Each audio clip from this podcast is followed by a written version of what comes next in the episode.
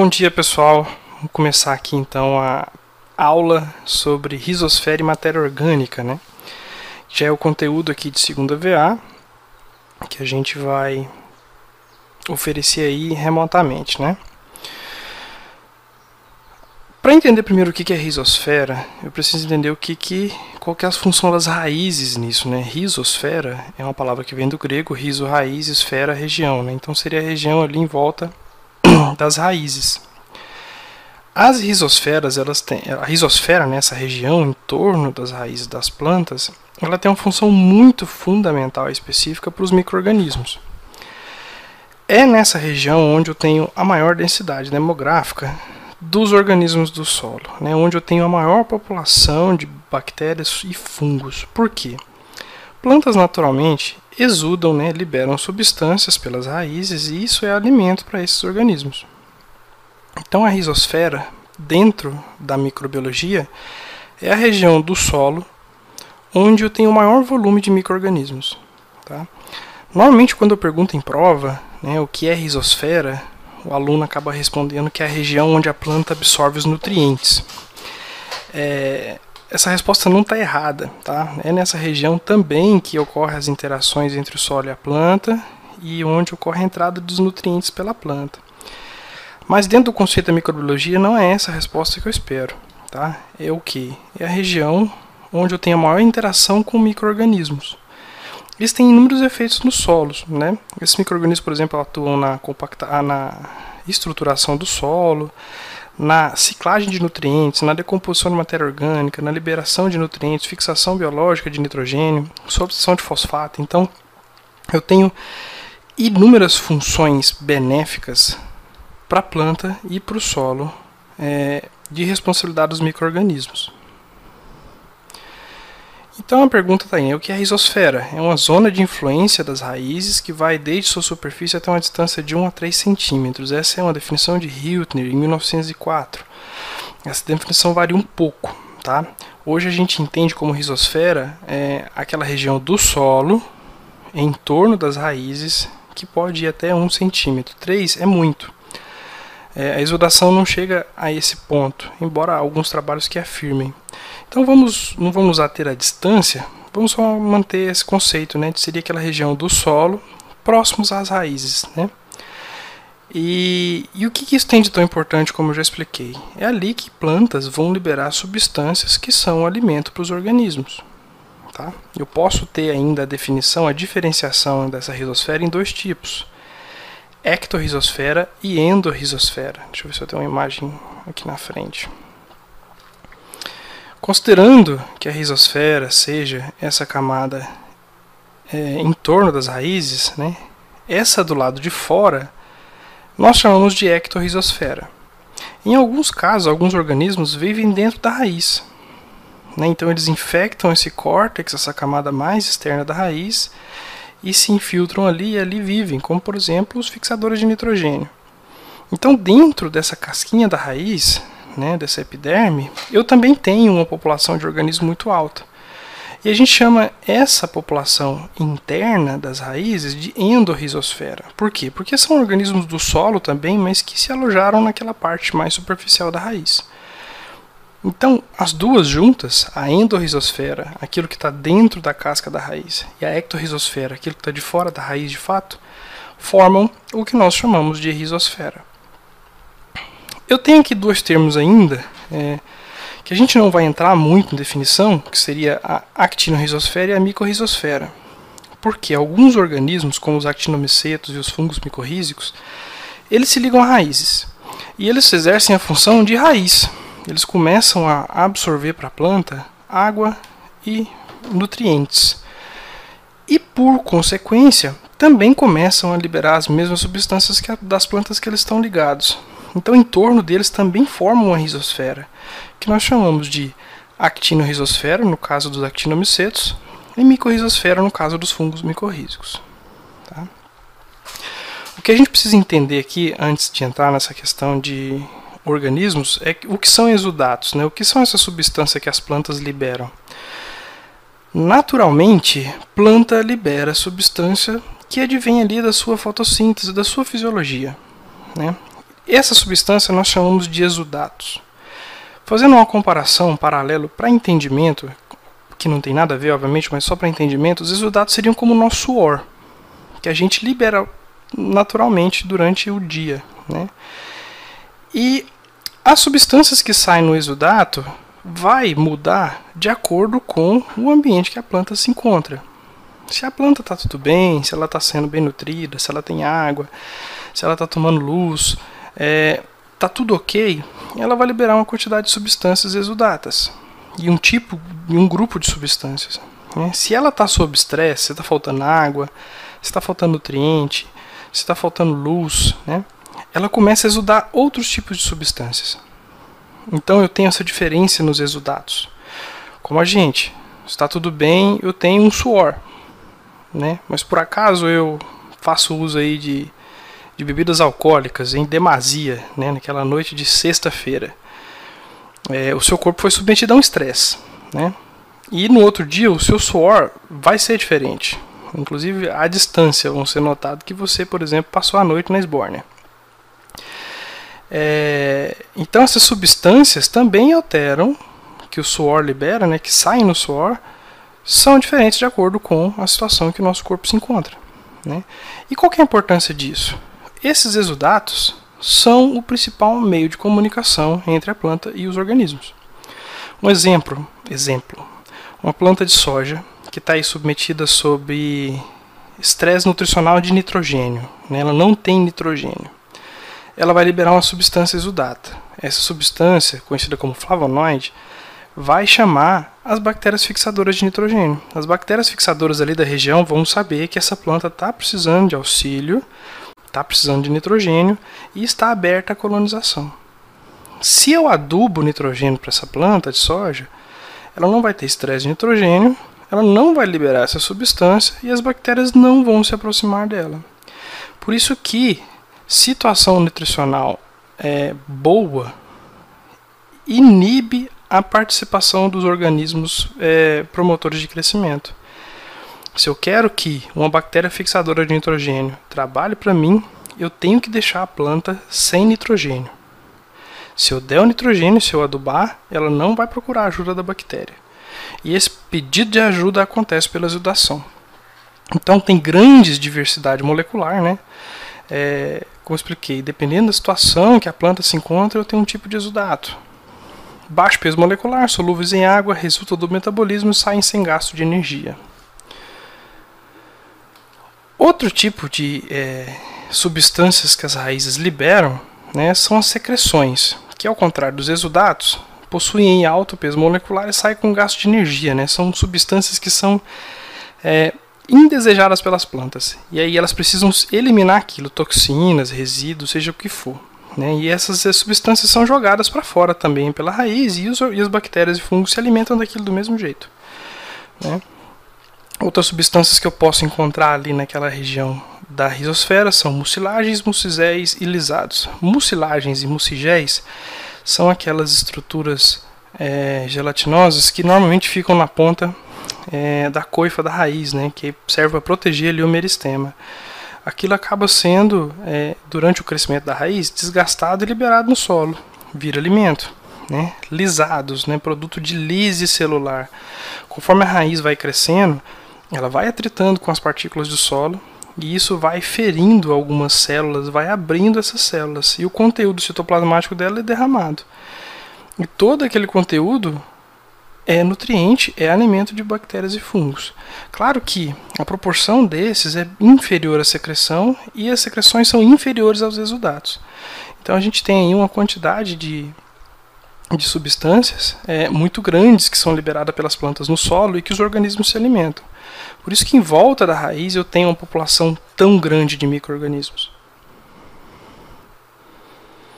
Aqui uma foto de uma, uma micrografia de uma raiz, né, com seus organismos em volta. Fatores aí que afetam a deposição de exudatos, né? Espécie vegetal. Eu tenho variação de diferentes plantas em relação à quantidade de substâncias que elas liberam no solo. Né? Por exemplo, das grandes culturas principais que a gente tem, gramíneas e leguminosas, as leguminosas costumam exudar mais substâncias, né? Em contrapartida, as gramíneas possuem um maior volume de raiz. Então, meio que fica equilibrada a quantidade de substâncias. Né? Por unidade de área, a gramínea exuda menos. Em contrapartida, ela tem um volume de raiz muito maior. A idade, né? Plantas mais jovens e mais vigorosas costumam exudar mais substâncias. O que pode variar aqui é a qualidade, o tipo de substância que está é, sendo liberada, né? O tipo de solo. O tipo de solo também altera, né? Os solos mais férteis eu vou ter um tipo de exudação de que solos mais é, inférteis, mais distróficos. E fatores ambientais, como eu expliquei para vocês, luz, temperatura e umidade. Né? Se está tudo bem com a planta, se ela tem condições de luz, temperatura e umidade ideais, ela vai exudar um tipo de coisa. Se é, tá ruim isso, ela vai exudar outro tipo de coisa. Normalmente, quando está ruim a situação, é que os organismos se aproximam, é, os simbiontes, né, aqueles que ajudam as plantas, se aproximam para tentar ajudá-la. Esse gráfico aqui, ó, é, para encerrar esse, esse primeiro tópico, ele mostra é, a quantidade de organismos né, em relação à região em que eles se encontram. Então eu tenho aqui os organismos bactérias, actinomicetos, fungos, protozoários, algas, amonificadores e denificadores. E aqui eu tenho o solo risosférico, aquele solo próximo da raiz, e o solo livre. Aqui eu tenho só a, a proporção entre eles. Né? Solo livre seria solo não risosférico, né? então a quantidade de unidades formadoras de colônia por grama de solo. Bactérias. Eu tenho 1,2 vezes 10 a nona UFCs por grama no solo risosférico e no solo livre 5,3 vezes 10 a sétima. Prestem atenção no exponencial, vezes 10 a nona vezes 10 a sétima. Uma maneira fácil de entender isso é que você coloca 9 zeros depois do 2 aqui, e aqui você vai colocar 7 zeros depois do 3. Então eu tenho um número muito maior de bactérias na região risosférica do que na região de solo livre. Actinomycetus, o mesmo comportamento. Eu tenho mais em solo risosférico do que em solo livre. Fungos, protozoários, amonificadores e denificadores têm o mesmo comportamento. A única exceção são as algas. Eu tenho mais algas em solo livre do que em solo risosférico. Por quê? Algas não se dão bem em competição. solo risosférico, então, tem bactérias saindo no tapa. Né? As algas não precisam disso porque elas fazem fotossíntese. Elas conseguem produzir sua própria energia, seu próprio alimento, sem precisar sair na porrada com outras bactérias pelo substrato, pelo alimento. Então elas acabam tendo em regiões distantes da risosfera um ambiente um pouco melhor. São excelentes, por exemplo, para recuperar áreas degradadas. Vamos supor que eu tenho uma área quase em processo de desertificação, sem plantas, nutrição baixa. O que, que vai se estabelecer ali? Algas. Algas vão é, colonizar aquela região, vão fazer fotossíntese, vão multiplicar, vão morrer, vão virar matéria orgânica e vão virar alimento para outros organismos que vão ciclar essa matéria orgânica, que vão deixar aquele solo melhor para que plantas possam se desenvolver e plantas vão crescer, vai gerar ali mais isosfera e mais organismos vai para aquele local. Então é uma maneira natural que leva, claro, algumas centenas de anos para que isso aconteça, de áreas degradadas se recuperarem naturalmente. Então a gente encerra por aqui, gente, é, essa primeira parte da aula e já vai lá para o vídeo 2 que a gente continua.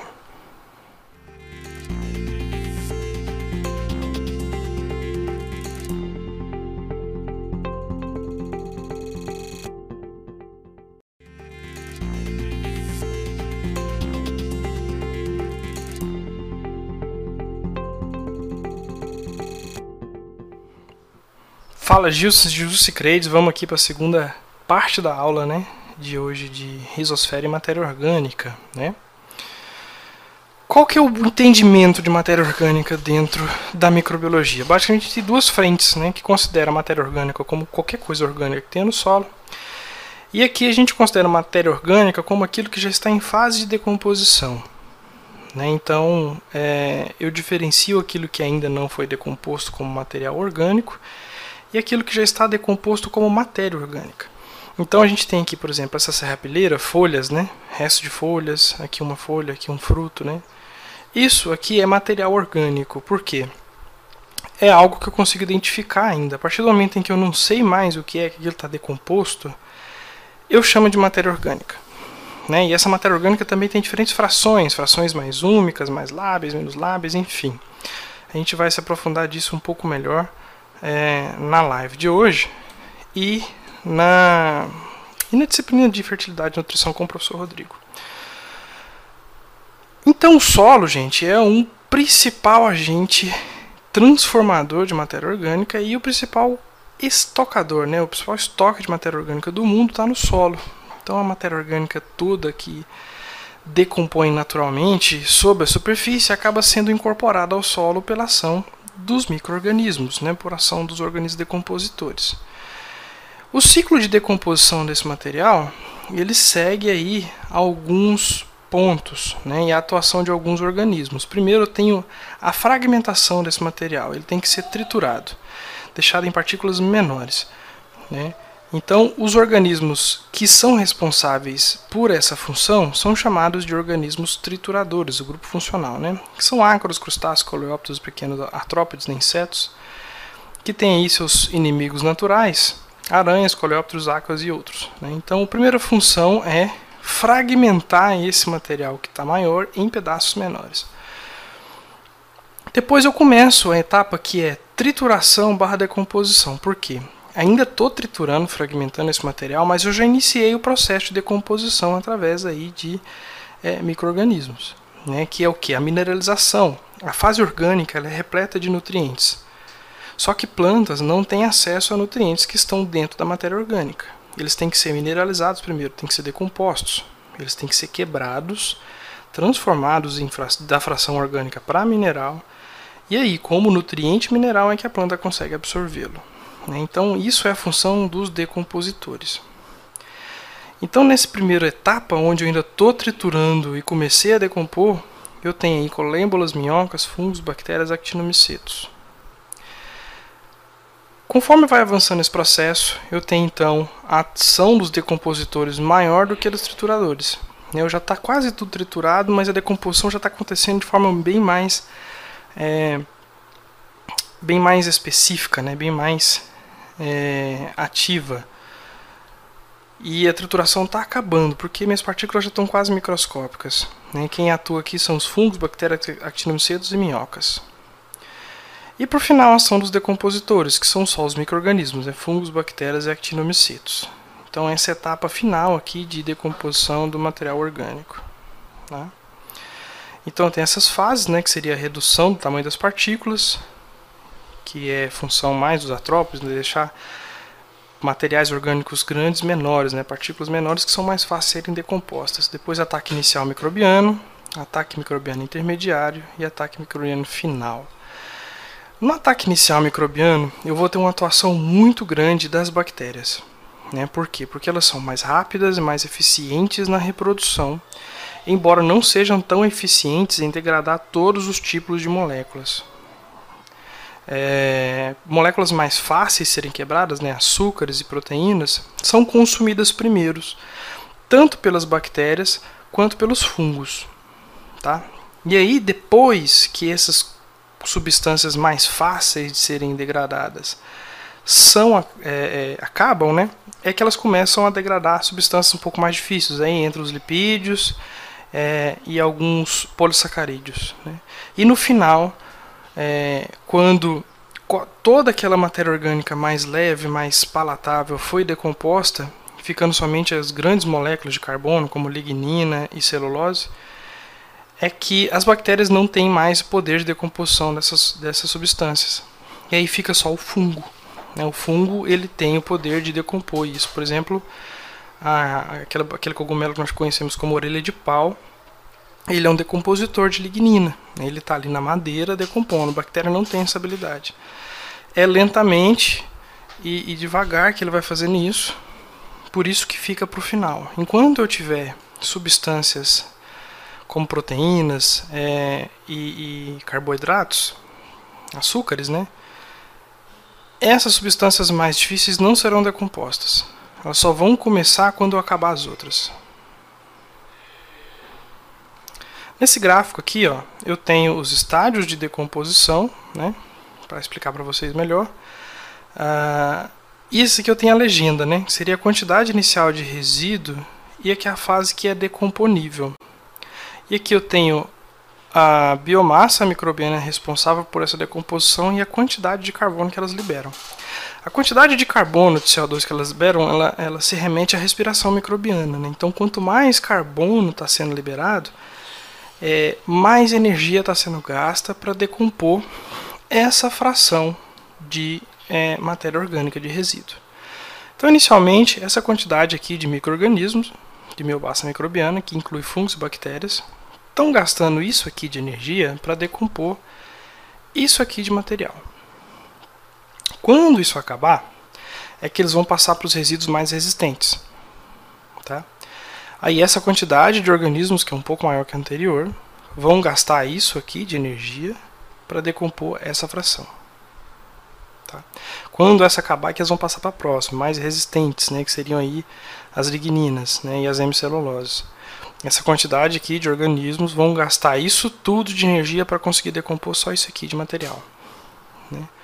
E o que sobra? O que sobra no final é a matéria orgânica, aquilo que não é mais decomposto, aquilo que está numa cadeia química tão gigantesca que a gente não consegue mais definir é, e nem dizer e nem quebrar isso. Né? Os organismos não conseguem mais quebrar essa matéria orgânica.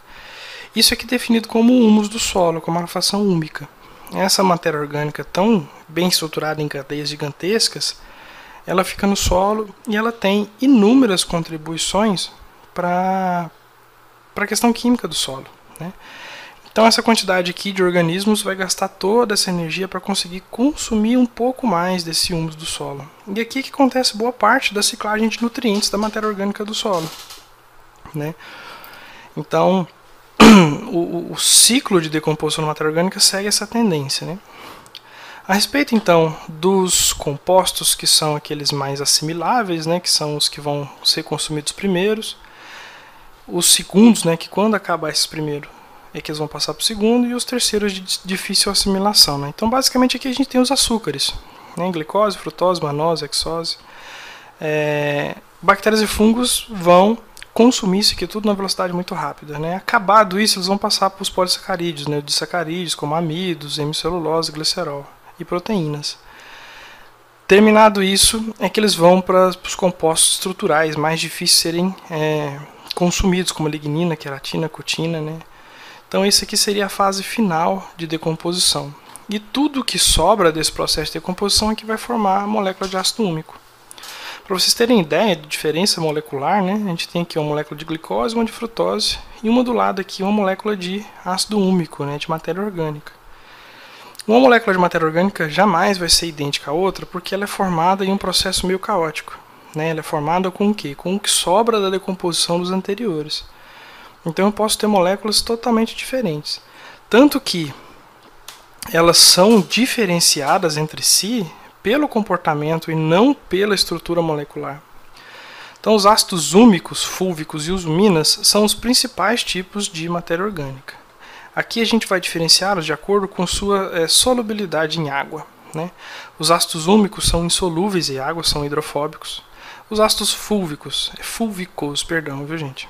São é, solúveis, né, eles se dissolvem em água, e as uminas ela tem um comportamento misto.